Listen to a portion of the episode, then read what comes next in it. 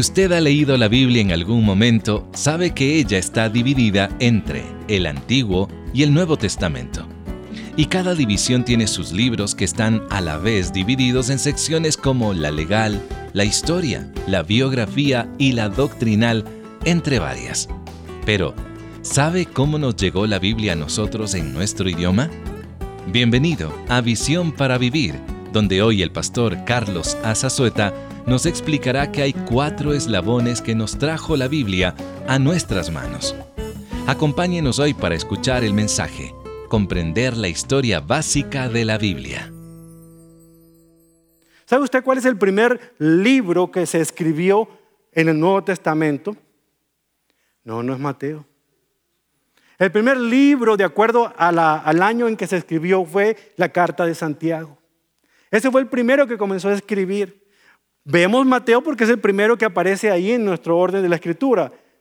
Y en esos cuatro libros, conocidos como los evangelios, que son la buena noticia, es lo que la palabra evangelio significa en griego, buena noticia de que, la buena noticia de que Cristo ha resucitado y Él ofrece salvación gratuita por medio de la gracia para todo aquel que tenga fe en Él. Son la buena noticia de la salvación de Jesús a través de la fe por gracia. ¿Se da usted cuenta? ¿Por qué cuatro entonces? Porque son cuatro ángulos de mostrar una misma imagen del Salvador Jesucristo, su vida, su obra. Mateo, por ejemplo, está hablando específicamente a una audiencia judía. Él presenta a Jesucristo como el rey, el Mesías esperado. Ese es su lenguaje. Luego encontramos a Marcos dirigiéndose a una población mixta, muchos de ellos judíos y gentiles, que estaban a merced de la esclavitud del imperio romano. A ellos les presenta a Jesús como como el Salvador, como el siervo sufriente. Luego encontramos a un doctor en medicina, Lucas, que escribe de una manera la humanidad de Cristo, hablando a una audiencia más general donde había muchos griegos también, y presentaba a Jesús como el Hijo del Hombre, el Dios 100% humano. Dios, pero ser humano. Él nos muestra la pasión de Cristo como ningún otro. Cuando usted quiera ver acerca de lo que Él sufrió en la cruz, vea el Evangelio de Lucas porque Él muestra la crudeza y la realidad como persona conocedora de las ciencias médicas, lo que Él pudo haber padecido en ese lugar. Finalmente tenemos Juan y recomendamos que todo el mundo lea Juan porque está escrito para todos los cristianos de todos los tiempos porque cuenta muchas historias que realzan el poder y la deidad de Jesucristo como el Hijo de Dios. Eso es lo que compone el fundamento de los cuatro evangelios. Conozcamos un poquito de la historia de la Biblia. Se preguntará usted cómo nos llegó a nosotros la Biblia. ¿Cómo es que la tenemos aquí en nuestras manos? Hay cuatro eslabones muy interesantes que voy a mencionar brevemente y después voy a profundizar en ellos. El primero de ellos es por la inspiración. Dios fue el que dio el mensaje a los profetas. Ellos lo recibieron y ellos lo anotaron. El segundo eslabón es la canonización, el canon de las escrituras, que viene con el reconocimiento y la compilación de los escritos proféticos que de alguna otra manera realmente fueron inspirados, a fin de que las generaciones subsiguientes contaran con una revelación. Había que copiar, traducir y volver a copiar y recopiar todo lo que hay aquí en las Sagradas Escrituras. Este proceso no solamente proveyó la Biblia para otras naciones, sino también para otras generaciones. A este tercer eslabón se le llama la transmisión. Entonces tenemos inspiración, tenemos canonización, tenemos transmisión y lo último es traducción, que simplemente es la expresión de una composición dada en un idioma diferente y original. En mi mano tengo dos libros. Uno está escrito en hebreo. Esta es la Biblia hebrea. Y algunos pueden darse cuenta de que aquí contiene todos los escritos en hebreo. En este otro libro, toda la Biblia está en griego. Este es el Antiguo Testamento y este es el Nuevo Testamento. No porque tenga estos libros significa que entonces yo ya tengo lo que debo tener. Los escritos originales, aquellos que se escribieron por primera vez cuando Dios estaba inspirando a aquellos hombres, 40 hombres a escribirla, ya no existen. Pero por la pura gracia de Dios, Dios preservó intacto lo que Él quiso dar a conocer a su iglesia, haciendo que desde el momento en el que ellos recibieron la primera revelación, esta era copiada una y otra y otra y otra vez para que pudiera ser transmitida de generación en generación. Podemos tener la confianza de que aunque estas sean copias del original, son infanibles, sin error, porque lo fueron en los textos originales. Déjenme explicarles por qué. Imagínense que usted tiene una fotografía de su bisabuelo. Lo que pasa es que su papá, sabiendo que la fotografía ya era muy antigua y estaba perdiendo de color, decidió mandarle a hacer un autorretrato a esa fotografía y en la sala de su casa está una fotografía, una pintura con todo color de aquella fotografía original que si usted no hubiera hecho eso, ya hubiera perdido completamente su color y no hubiera distinguido quién está ahí. Simple y sencillamente que cuando todavía estaba visible, fue copiada a mano. Y aunque ya no existe esa original, usted tiene una copia del original y usted sabe que ese es su bisabuelo, porque su papá se la dejó a usted. De igual manera ha sucedido con la copia de los textos originales. No importa que han sido copiados una y otra vez y que han sido traducidos en muchos, todos los idiomas que existen, todavía faltan algunos, la Biblia que nosotros tenemos en nuestras manos en español, si ha sido cotejada con los manuscritos originales, ¿qué significa? Que fue comparada con aquellos escritos en hebreo y en griego. Es confiable. Porque aunque puede haber diferencias textuales, diferencias de que a lo mejor estaba desvelado uno de los amanuenses y una C la puso como una E, lo importante es que el mensaje que Dios quiso dar a conocer no cambió. Por eso usted a veces encuentra que en un libro dice mil y en otro dice diez mil. La esencia es lo que el Señor quiso dar a conocer y eso es fiel y no tiene error. El Señor ha preservado su palabra y podemos confiar en la Biblia. ¿Cómo nos llegó a nosotros en español? Ya que del griego y el hebreo, gracias a lo que hicieron algunos monjes católicos romanos en Santiponce, en Sevilla, España. En ese monasterio de los Jerónimos, dedicados a estudiar y copiar las escrituras, decidieron hacer las primeras traducciones de esos libros al castellano. Casiodoro de Reina, Cipriano de Valera, escribieron lo que en un tiempo se llamó la Biblia del Oso, que es la versión Reina Valera. Y no por eso significa que es la única. Gracias a Dios, la tecnología ha avanzado y las traducciones han continuado avanzando, que han ido haciendo revisiones y revisiones y saliendo nuevas versiones que nos ayudan a comprender mejor lo que Dios quiso, dar a conocer a través de su palabra.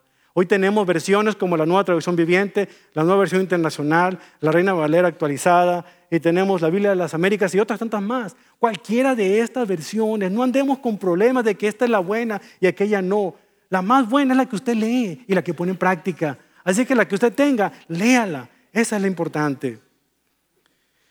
Permítame concluir realmente diciéndoles cuál es el tema de la escritura.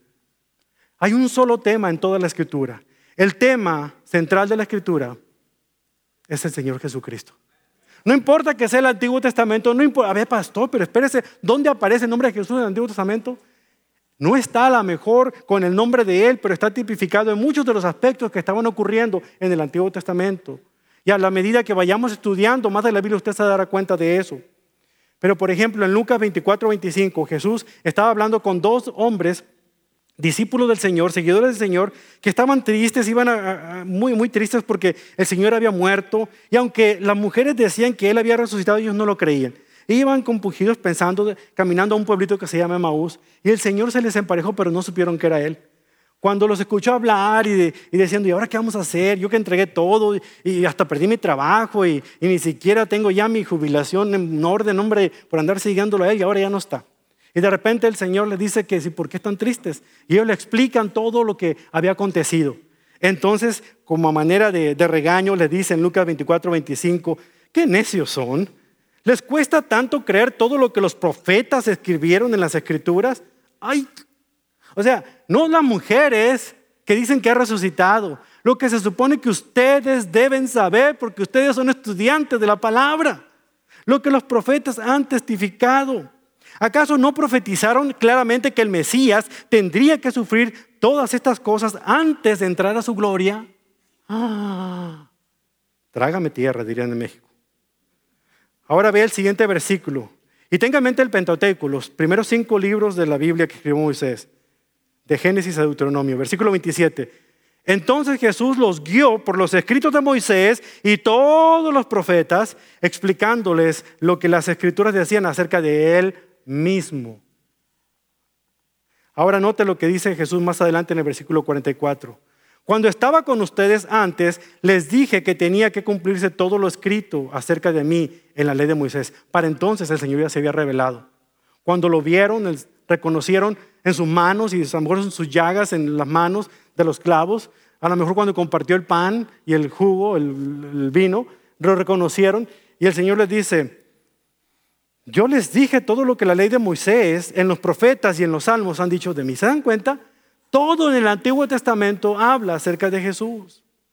Alguien dijo muy acertadamente, corte las escrituras por donde quiera y ellas derramarán la sangre del cordero de Dios que quita el pecado del mundo. Piense, ¿cuán provecho va a ser considerar estudiar cualquier libro de la Biblia? No le haga el feo a Levíticos que se conoce como la pared porque tiene tantas genealogías, tantos nombres que aburren.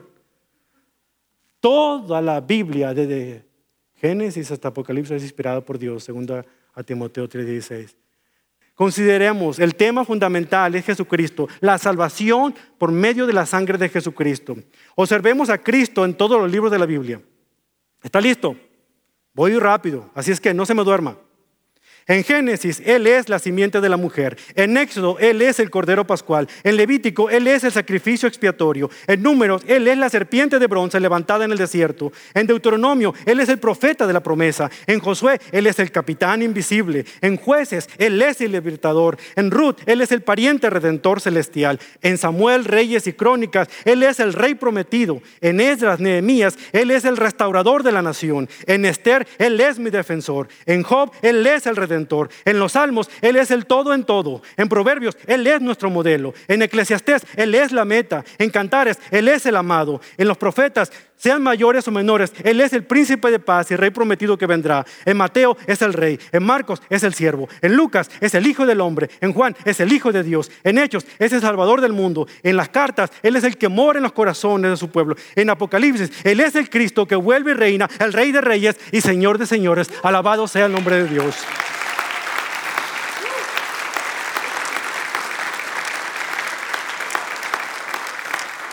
Como puede darse cuenta, cada libro, desde Génesis a Apocalipsis, sangra al Señor Jesucristo por todos lados.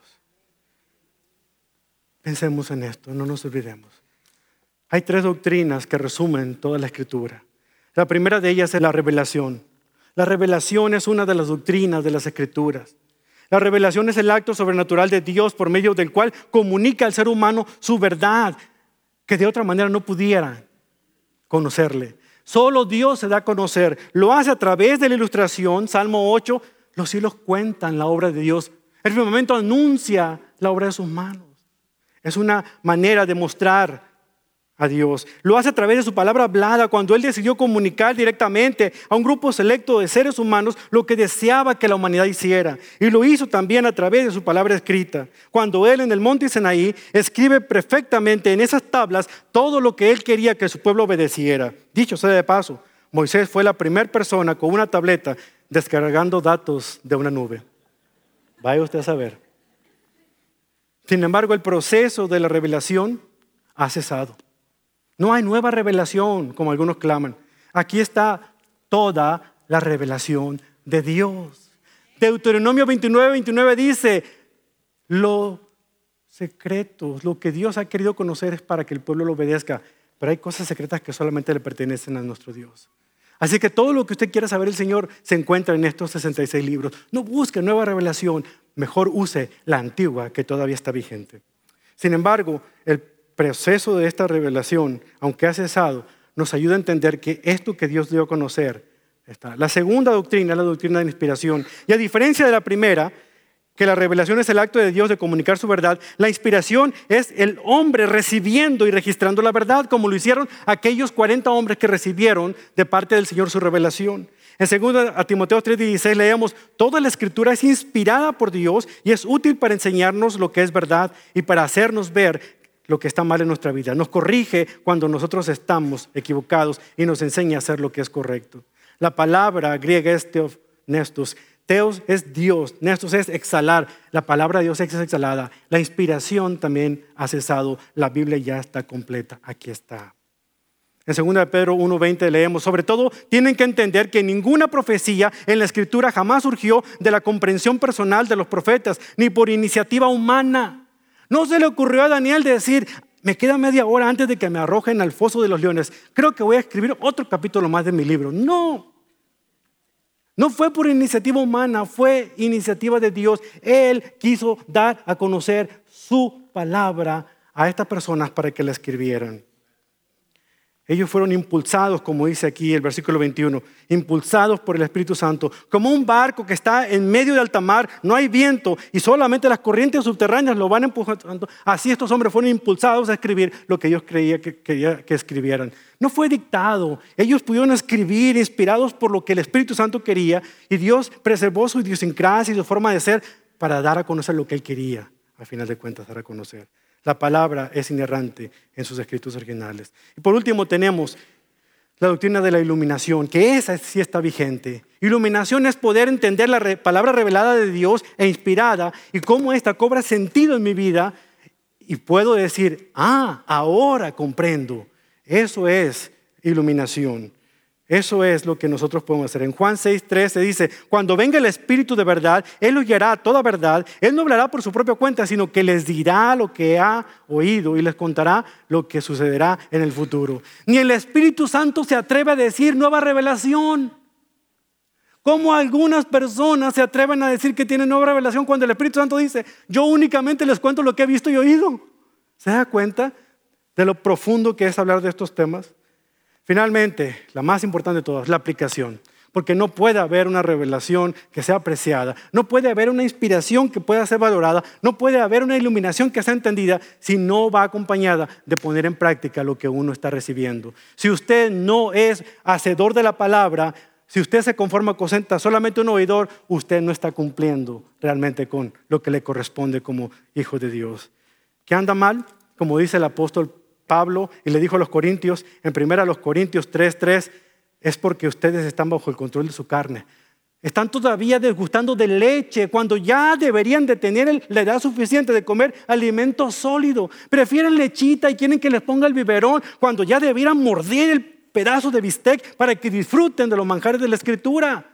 Es por eso que la iglesia de Corinto estaba teniendo los problemas. Es por eso que muchas iglesias hoy en día están teniendo los problemas, porque están conformadas con el biberón, con el biberón nada más, que les den de comer y nadie se alimenta por sí mismo. Es tiempo de que comamos el alimento sólido de la palabra de Dios.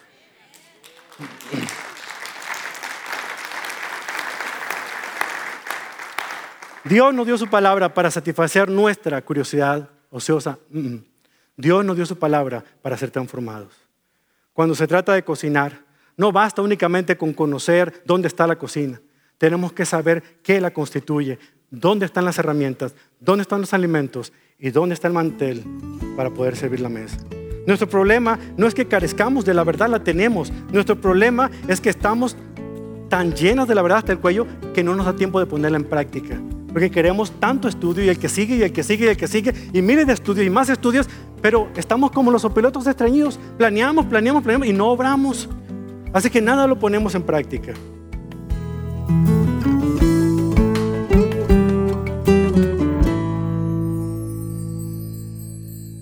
Es nuestro deseo que usted sea transformado al estudiar la palabra de Dios por su cuenta Está en compañía de Visión para Vivir con el pastor Carlos Azazueta y el estudio titulado Inspeccionar la alacena, comprender la historia básica de la Biblia. Pero aún hay más que el pastor Carlos desea compartir antes de terminar el programa de hoy, así que permanezca en sintonía unos minutos más. Durante la última semana de la vida de Jesús, él se sentó con cuatro de sus discípulos en la cumbre del Monte de los Olivos, y allí compartió con ellos el plan maestro para los últimos días. Este plan nosotros lo podemos leer en Mateo, Marcos y también en Lucas. Pero justamente en el relato de Mateo, el doctor David Jeremiah escribe su último libro, El mundo del fin Así que le invito a solicitar este libro como agradecimiento por su ayuda económica al ministerio y descubra lo que la Biblia dice que sucederá en los días antes del regreso del Señor y Salvador Jesucristo. Envíenos su donación a Visión para Vivir, P.O. Box 1817, Frisco, Texas 75034. O puede llamarnos al 469-535-8433 y una de nuestras representantes le explicará cómo adquirir el libro El mundo del fin. Así también la aplicación móvil o visiónparavivir.org siempre están disponibles para usted para que pueda donar de una forma sencilla y también segura. Y ahora, para concluir el estudio de hoy, el pastor Carlos comparte lo siguiente. Espero que con esta historia que termino usted pueda ser desafiado por la palabra del Señor.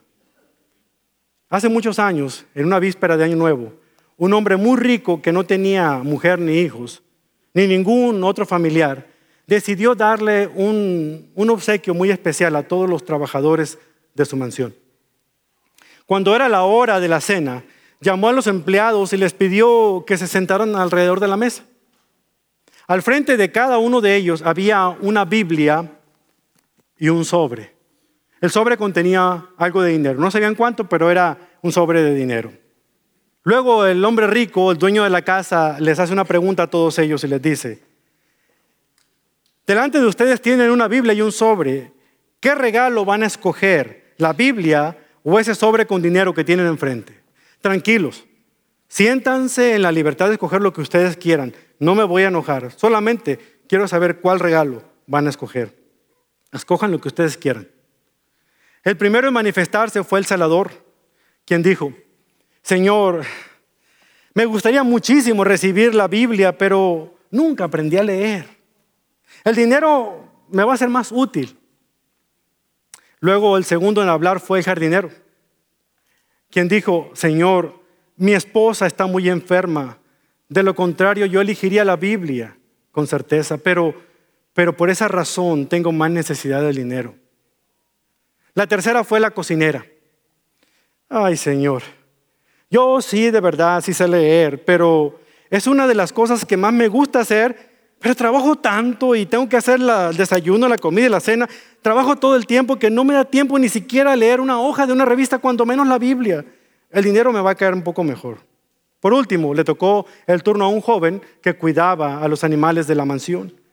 Como el dueño de la casa sabía que la familia del joven era muy pobre, él se adelantó y le dijo, joven, yo sé que que tú tienes mucha necesidad. Yo sé que a ti te va a hacer más falta el dinero. No voy a hacerte la misma pregunta. Toma el dinero. La sorpresa de todos, inclusive del hombre rico, fue lo que el joven les dijo. Señor, yo sé que el dinero no es mala idea. Compraría un pavo para poder cenar con mi familia y otras comidas sabrosas para compartir con, con mis hermanos. Además, también necesito un par de zapatos nuevos. Este que tengo están llenos de agujeros. Pero aún así, yo voy a escoger la Biblia. Siempre soñé con tener una Biblia propia. Mi mamá siempre me prestaba la de ella. Es más, ella me enseñó que la palabra de Dios vale más que el oro y es más sabrosa que un panal de miel. Al recibir la Biblia, el joven inmediatamente la abrió y encontró de ella dos sobres. Uno de los sobres contenía dinero con una cantidad diez veces mayor de la que contenían los sobres que estaban en la mesa. El otro sobre contenía un testamento, dejándole al que había escogido la Biblia como heredero universal de todos los bienes del hombre rico. El joven, con lágrimas en los ojos, abrió la Biblia que tenía en sus manos y leyó las siguientes palabras. Las enseñanzas del Señor son perfectas reavivan el alma. Los decretos del Señor son fiables, hacen sabio al sencillo. Los mandamientos del Señor son rectos, traen alegría al corazón. Los mandatos del Señor son claros, dan buena percepción para vivir. La reverencia del Señor es pura, permanece para siempre. Las leyes del Señor son verdaderas, cada una de ellas es imparcial. Son más deseables que el oro, incluso que el oro más puro son más dulces que la miel, incluso que la miel que gotea del panal. Salmo 19, 7 al 10. Que Dios nos dé sabiduría y nos ayude a hacer elecciones siempre correctas. Como poner a la Biblia, a la palabra de Dios en el lugar que corresponde a nuestros corazones. Que la palabra de Dios llene su mente, que gobierne su corazón y sobre todo que alimente su alma y que sea la guía de cada decisión que usted tome. Oremos. Padre, gracias por el privilegio de su palabra. Gracias, bendito Dios, por descubrir las verdades ocultas en ella. Guíenos a esas verdades, Dios. Se lo pedimos a medida que sumergimos nuestras vidas en la profundidad de su palabra. Enséñenos sus advertencias. Muéstrenos sus mandamientos. Aliéntenos con esperanza a través de sus promesas. Y prepárenos para una vida que va a incluir dificultades, pruebas, privaciones, pero ninguna de ellas es imposible sobrellevar porque usted ha abierto nuestro camino a través de su palabra. Enséñanos, Padre nuestro, a atesorarla cada día en nuestras vidas. Su palabra es, como el salmista dice, más valiosa que el oro preciado, más dulce que el panal de las ovejas. Ayúdanos a comprender, Señor, que es aquí donde usted nos ha escrito una carta de amor, una carta que ha estado escrita en sangre, la sangre del Cordero, su Hijo Jesucristo, en quien oramos en este día. El pueblo de Dios dice. Mañana, aquí en Visión para Vivir, el pastor Carlos compartirá cómo descubrir la naturaleza transformadora de la Biblia. No se lo pierda.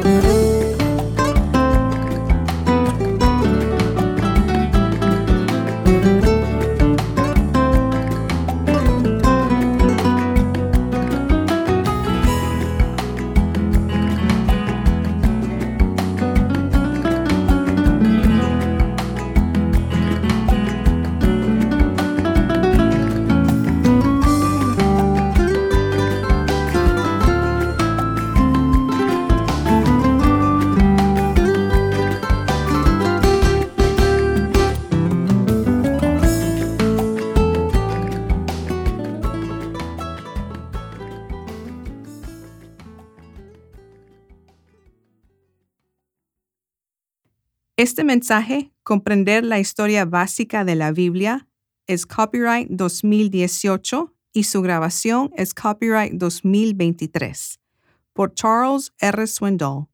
Todos los derechos reservados mundialmente.